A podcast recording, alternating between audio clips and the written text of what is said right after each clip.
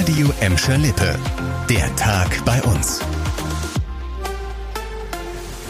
Mit Annika Böhnig, hallo zusammen. Für über 7000 Gelsenkirchener war ihr Zuhause heute für einige Stunden Sperrgebiet.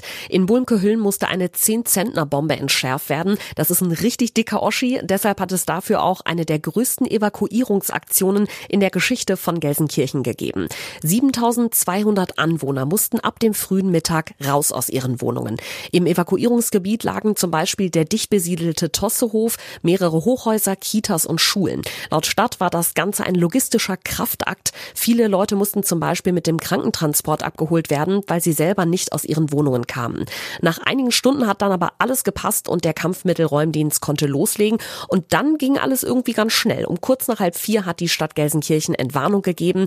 Die Bombe in Bulmke-Hüllen war erfolgreich entschärft. Hieß also, die Anwohner konnten wieder zurück in ihre Wohnungen und für Autofahrer gab's freie Fahrt. Wild parkende Autos, Lärm und Müllberge. Über solche chaotischen Zustände beschweren sich immer wieder Nachbarn der Steinstraße 72 in Gladbeck.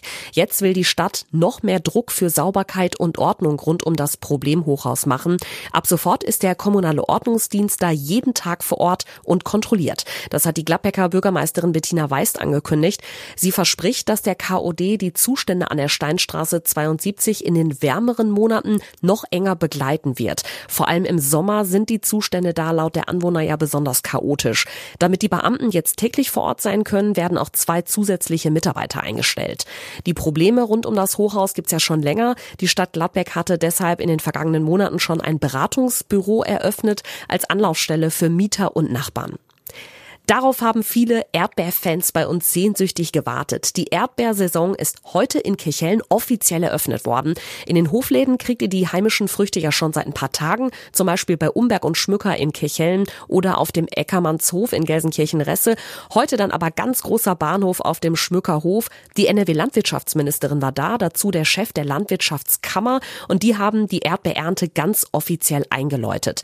Eberhard Schmücker hat übrigens eine ganz besondere Qualitätskontrolle Rolle. Bei uns auf dem Schmuckhof ist es ja so, ähm, dass meine Frau die Vermarktung macht und den Hofmarkt und das ist natürlich dementsprechend meine wichtigste und beste Kundin, die, die auch am kritischsten mit unseren Früchten ist und wenn da immer der Daumen hoch und das Lächeln im Gesicht ist, wenn sie die Erdbeeren probiert hat, dann weiß ich, dass wir im Anbau alles richtig gemacht haben.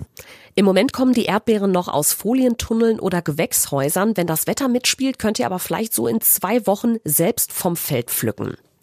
Einmal die Stunde können Pendler im Gelsenkirchener Norden aktuell mit dem Zug nach Essen fahren. Bald soll es doppelt so viele Verbindungen geben. Der Bahnhof Bur Nord wird ausgebaut und die Deutsche Bahn hat jetzt zum ersten Mal einen genauen Zeitplan dafür genannt.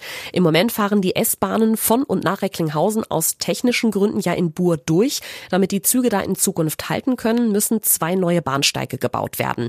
Laut einem Bahnsprecher sollen die Arbeiten jetzt bis zum Sommer ausgeschrieben werden. Ende 2024 soll alles fertig sein. Dann gibt's auf der wichtigen Pendlerstrecke nach Essen zwei Verbindungen pro Stunde. Außerdem könnt ihr da mit dem Zug von Bur Nord direkt nach Herten und Recklinghausen fahren.